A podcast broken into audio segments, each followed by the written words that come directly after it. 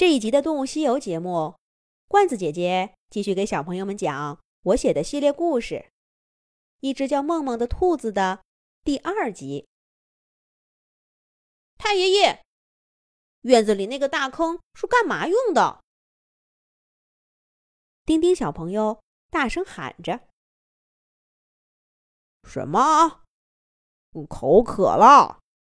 那太爷爷给你拿水喝去。”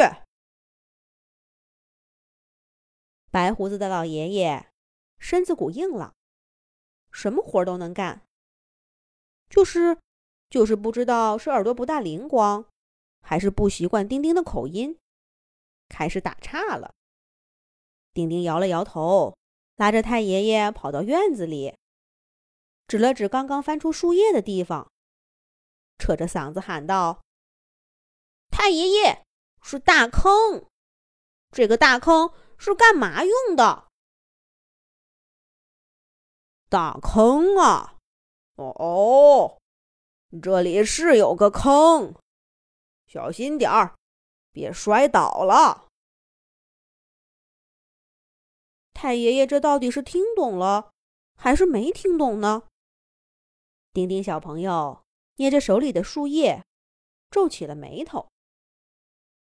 可太爷爷。却忽然笑了，说起这个大坑啊，你爸爸像你这么大的时候，跟你大伯在这养过一窝兔子，那些兔子长得可好看了，他们兄弟俩喜欢的什么似的，一放学回来就看，喏，就就在那儿。他们给兔子做了个小窝，还说兔子怕冷，又编了个草垫子，现在都找不到了。那兔子呢？他们还在吗？丁丁小朋友摇着太爷爷问道：“傻孩子，都多少年了？你都几岁了？”兔子们哪儿还会住在这个老宅子里呀？太爷爷回答完丁丁的问题，忽然不笑了，背着手走回了屋子里。兔子，太爷爷，丁丁蹲在地上，拿出那片有字的树叶，举到阳光下，仔细的看着。字还是那些字，认识的认识，不认识的不认识，看不清的还是看不清。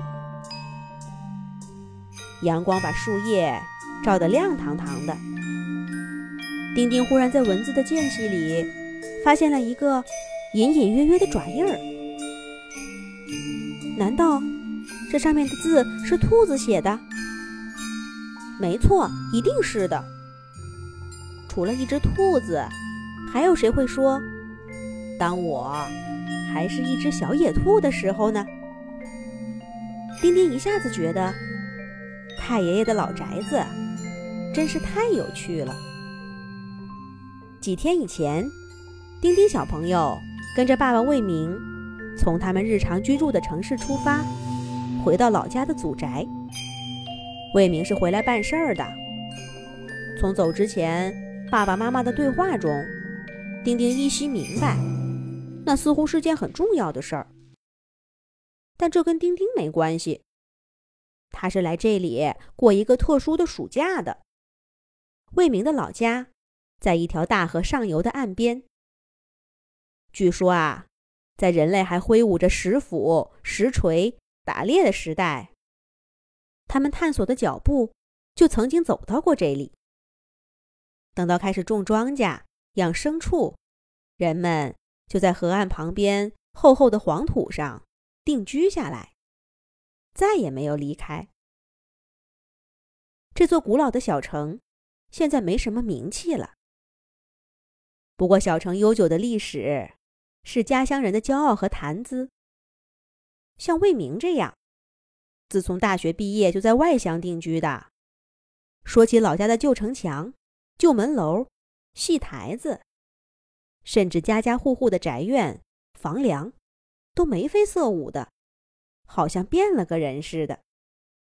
丁丁从小就听爸爸讲这些，虽然他还没回去过，却对这个家乡充满了好奇。一路上，丁丁拉着爸爸问东问西，恨不得火车立刻停下来，让他看清楚铁道两旁的每一棵小草。还有爸爸常常站在岸边向对面眺望的大河，就是眼前这条吗？丁丁小朋友，就像十万个为什么似的，嘴巴眼睛从不停歇，有时候还情不自禁的在车厢里拍手跳，弄得爸爸只好一次又一次的向邻座的阿姨说着对不起。你就闹吧，晚上视频我都告诉你妈妈，让她说你。魏明板起脸。恶狠狠地说道：“丁丁冲爸爸做个鬼脸儿，满不在乎。火车怎么还不停啊？”父子俩一起盼望着。可是等真的到了老宅，丁丁又失望极了。什么去爬山呐、划船呐、看古城墙，全是骗人的。爸爸出发前说的话。都不算数了。一连好几天，魏明都是早出晚归，把丁丁丢在老宅子里，跟太爷爷玩。丁丁真是无聊极了。不过现在好了，他发现了兔子日记的秘密，一切都不一样了。接下来，丁丁准备做些什么呢？下一集讲。